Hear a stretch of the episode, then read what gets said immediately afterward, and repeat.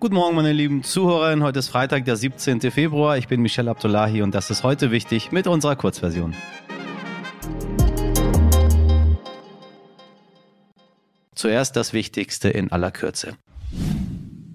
Wenig Ergebnisse, die gab es gestern auf dem Flüchtlingsgipfel von Innenministerin Nancy Faeser in Berlin. Seit Monaten sprechen Kommunen davon, dass sie mit den steigenden Asylzahlen überfordert sind und dringend Geld brauchen. Rund eine Million Menschen aus der Ukraine kamen 2022 nach Deutschland, außerdem knapp 220.000 Menschen aus anderen Staaten, so viel wie seit 2016 nicht mehr. Das Kernproblem ist, dass Land und Bund es sich sehr einfach machen, beklagt unter anderem der Landrat Gernot Schmidt aus Brandenburg. Es fehle an Wohnraum, Kitas und Schulen, mehr Investitionen und weniger Bürokratie wären dringend nötig. Ja, ja, ja, ganz oben auf der Agenda scheint das Thema aber nicht zu stehen, denn Bundeskanzler Olaf Scholz und Finanzminister Christian Lindner hatten ihre Teilnahme am Gipfel abgesagt. Für 2023 bekommen die Kommunen schon 2,75 Milliarden Euro vom Bund für die Unterbringung von Geflüchteten. Deshalb blockte Innenministerin Faeser weitere Gelder vorerst ab. Um Ostern herum soll wieder verhandelt werden. you Falls Sie heute verreisen wollen, tun Sie es am besten gar nicht oder bringen Sie ganz viel Geduld mit. Nach den IT-Problemen der Lufthansa und dem daraus resultierenden Chaos wird heute noch gestreikt. Insgesamt sieben Flughäfen in Deutschland, darunter auch Frankfurt, München, Stuttgart oder Hamburg, werden heute den gesamten regulären Passagierbetrieb einstellen. Davon sollen laut Flughafenverband ADV bis zu 300.000 Passagiere betroffen sein. Verdi und der Beamtenbund DBB fordern im Tarifstreit des öffentlichen Dienstes 10,5 Prozent mehr Einkommen, mindestens aber 500 Euro mehr für die rund 2,5 1,5 Millionen Beschäftigten von Bund und Kommunen. Die Arbeitgeberseite hat das zwar abgelehnt, aber noch kein neues Angebot vorgelegt. Aber was am Münchner Flughafen trotzdem möglichst problemlos abgewickelt werden soll, sind die Flüge der Teilnehmer in der Münchner Sicherheitskonferenz, die heute startet. In München kommen ab heute drei Tage lang hochkarätige VertreterInnen aus 96 Ländern zusammen, um über Sicherheitsfragen und in erster Linie den Krieg in der Ukraine zu diskutieren. Und pünktlich zum Beginn der Berlinale am Donnerstag scheint das Drama um die teure Villa von Ex-Gesundheitsminister Jens Spahn zu einem noch teureren Ende zu kommen. Spahn war dafür kritisiert worden, dass er und sein Ehemann sich mitten in der Pandemie eine 5,5 Millionen teure Villa in Berlin-Dahlem gekauft haben. Die ist jetzt wieder verkauft mit einem Verlust von 200.000 Euro. Nun sagte Spahn in einem Interview mit T-Online, aus dem erhofften Rückzugsort sei ein Unruheherd geworden, auch durch eigene Fehler im Umgang damit. Bis heute würden Schaulustige und Demonstrierende vor dem Haus stehen, teils würde sogar Post mit Fäkalien ankommen. Leute, mal ganz ehrlich, Kritik gerne, das ist richtig, manchmal auch wichtig, aber warum deshalb so viele Leute auf einmal Kot ins Gesicht oder in den Briefkasten bekommen müssen, weiß ich nicht. Ganz schönes Schmierentheater. Bäh, bäh, bäh. Ob Microsoft, der Facebook-Konzern Meta, Amazon oder Tesla, nahezu alle Unternehmen im Silicon Valley setzen gerade reihenweise ihre Leute vor die Tür und zwar zu Tausenden. Branchenexpertinnen gehen von rund 50.000 Menschen aus, die in den großen Tech-Firmen gerade ihren Arbeitsplatz verlieren. Fast jeden Tag reiht sich ein anderes Unternehmen ein. Was klingt wie der große Absturz, ist eher ein kleiner Dämpfer oder vielmehr eine Normalisierung. Das sagt Kapitalredakteurin Hanna Schwer. Hanna beschäftigt sich für das Wirtschaftsmagazin täglich mit der Tech- und Gründungsszene und hat den Podcast Macht und Millionen mitgegründet. Und sie erklärt gleich im Gespräch, was die Hintergründe dieser Massenentlassungen sind und warum bestenfalls das gesamte Bundeskabinett in den Flieger steigen sollte, um diese IT-Spezialistin anzuwerben. Das Wort fängt mit F an und hört mit Mangel auf. Sie wissen, worum es geht. Viel Spaß beim Gespräch. Moin Hanna, ich grüße dich ganz herzlich. Hallo. So, wir haben äh, so ein mittelspannendes Thema also weil es doof ist, was so passiert, nämlich die Entlassungswellen, insbesondere die in den Tech-Unternehmen stattfinden. Ich meine, die Menschen, die Aktien draußen haben, die werden es wissen, weil das immer wieder vermeldet wird. Wir haben jetzt gerade die, äh, die Zahlen bekommen. Amazon plant, muss man noch sagen, 18.000 Stellen abzubauen. Google ungefähr 12.000, Meta 11.000, Microsoft 10.000. Also das sind schon eine ganze Menge. Ist der Tech-Boom vorbei? Also all das, was man eingestellt hat, wurde ja gesagt, wir haben zu viele Leute eingestellt, als es so gut lief während der Corona-Zeit und jetzt merken wir, oh, ganz schön teuer. Äh, was passiert da gerade?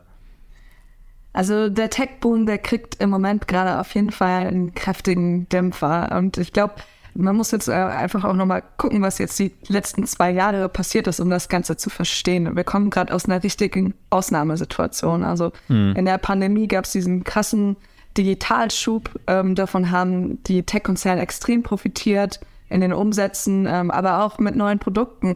Und da haben die kräftig eingestellt. Jetzt hat sich der Wind gedreht und äh, das Ergebnis sind eben diese Massenentlassungen, die wir sehen.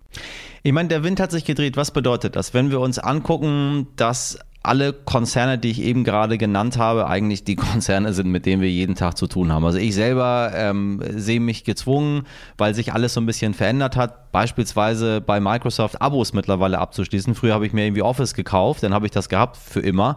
Äh, mittlerweile sagt Microsoft ja für Unternehmen, das geht nicht mehr, ihr müsst 10,50 Euro im Monat zahlen. So, ich habe dann mehrere Abos abgeschlossen, weil es nicht anders ging. Dann machen wir immer noch Werbung auf, auf Facebook, weil wir sehen, bestimmte Leute erreichen wir einfach nicht anders. Die erreichen wir halt auch auf Facebook, obwohl viele sagen, Facebook ist tot. Nee, habe ich gar nicht so das Gefühl. Und das können wir einfach so weiter planen. Also ich meine, ich bestelle alles über Amazon, ne, mal ehrlich. Ich, das, was ich brauche, die Kollegen kommen und sagen, wir brauchen neue Akkus, wir brauchen ein neues Mikrofon, wir brauchen ein neues Kabel. Das muss jetzt gleich da sein. Da läuft nämlich keiner zu Saturn, um das zu kaufen, vor allem, weil die das auch gar nicht haben, das, was wir alles da so brauchen. Also ich sehe, ich den ganzen Tag dabei bin, über diese Konzerne alles, was ich habe, zu regeln. Heißt Tech Boom, dass es jetzt einfach in diesem Jahr nicht wieder um 1000 Prozent nach oben geht, ist vorbei, aber es wird weiter solide wachsen oder heißt Tech Boom, diese Unternehmen werden in naher Zukunft irgendwie in die Bredouille geraten? Also von der Schieflage würde ich auf keinen Fall reden. Ich glaube, das ist jetzt wirklich ein Dämpfer und wie lange der anhält, das muss man sehen. Dieser Dämpfer, der hat eigentlich so zwei Gründe. Also der eine hat sich schon äh, vor zwei Jahren angekündigt, 2021. Der Digitalisierungsschub ist irgendwie so abgeflaut. Du hast es ja gesagt, du hast eine Menge Abos. Äh, irgendwann hat halt jeder ein Netflix-Abo, irgendwann hat jede Firma sich Microsoft Teams geholt. Und dann ist da dieser, dieser, ja, dieser Boom so ein bisschen abgeflacht. Das war das eine, was passiert ist, also eine Sättigung der Nachfrage sozusagen hat man auch schon gesehen, dass die Aktienkurse schon seit längerem deswegen runtergegangen sind. Und dann gab es eben noch einen zweiten Effekt, Krieg, Krise und Konsumflaute. Und die Leute haben einfach im letzten Jahr jetzt nicht mehr so viel ähm, Geld in der Tasche.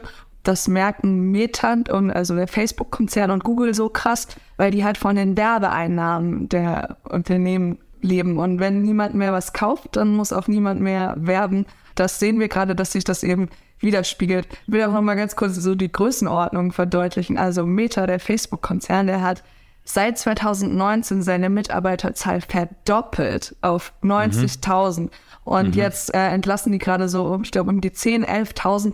Das heißt, die Größenordnung, über die wir sprechen bei den Entlassungen, die ist eigentlich noch total klein, ehrlich gesagt. Deswegen würde ich jetzt noch nicht von dem Kassenabschluss, von der Kassenkrise sprechen, sondern eher von der Normalisierung. Außenministerin Baerbock barfuß im grünen Kleid an einem Strand in Palau. Die finnische Regierungschefin Marin in Lederjacke auf einem Rockfestival. Der ehemalige US-Präsident Obama lässt sich im Deadlook und Blue Jeans. Oder aber die ehemalige First Lady Jackie Kennedy im edlen Etui-Kleid. Kleidung hat immer eine Botschaft. Kleidung ist Macht. Mit ihrem Kleidungsstil strahlen PolitikerInnen aus, wie sie wahrgenommen werden möchten. Oder sie erreichen genau das Gegenteil dessen, was sie wollen. Sie erlauben sich peinliche Patzer oder Tabubrüche. Bewusst und manchmal auch eben unbewusst. Mit seinem Buch Staat tragen hat der österreichische Modejournalist Daniel Kalt analysiert, wie Politik und Mode zusammenhängen. Guten Morgen, Herr Kalt, ich grüße Sie herzlich. Guten Morgen.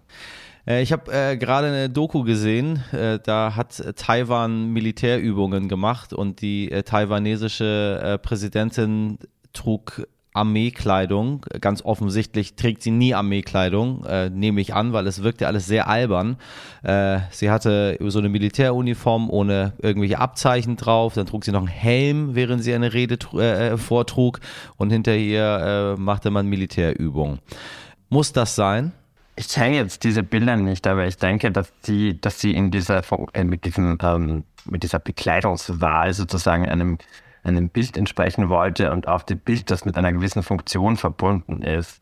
Weil wahrscheinlich äh, ist sie in ihrer äh, Funktion als äh, Staatsoberhaupt gleichzeitig auch Oberbefehlshaberin der Armee und der Streitkräfte und wollte das wahrscheinlich zum Ausdruck bringen. Klingt aber nach einem Beispiel dafür, dass nicht jeder äh, Look jedem auch einfach gut zu Gesicht steht.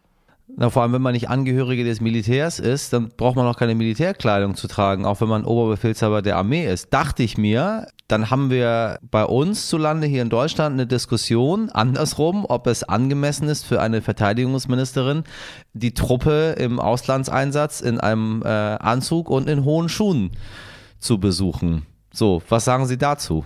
Ja, dass man es natürlich äh, in der Politik und auch mit den Dresscodes sowieso nie allen recht machen kann. Ne? Also die einen, das wäre wahrscheinlich genau dieselbe Kritik wäre in, in Taiwan ja auch laut geworden, hätte die Präsidentin sich für einen anderen Look entschieden.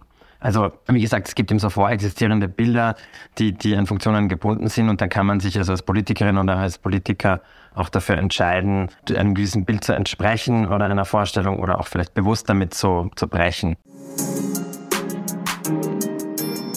Und mit dieser hübschen Kurzversion schicken wir Sie ins Wochenende, liebe HörerInnen. In der Langversion erwarten Sie heute gleich zwei ganze Gespräche mit Kapitalredakteurin Hanna Schwer und Modejournalist Daniel Kalt. Schreiben Sie uns Ihr Feedback oder Ihre Gedanken gerne, wie immer, an heute wichtig Wir hören uns am Montag wieder. Bis dahin haben Sie eine schöne Zeit, machen Sie was draus. Ihr Michel Abdullahi.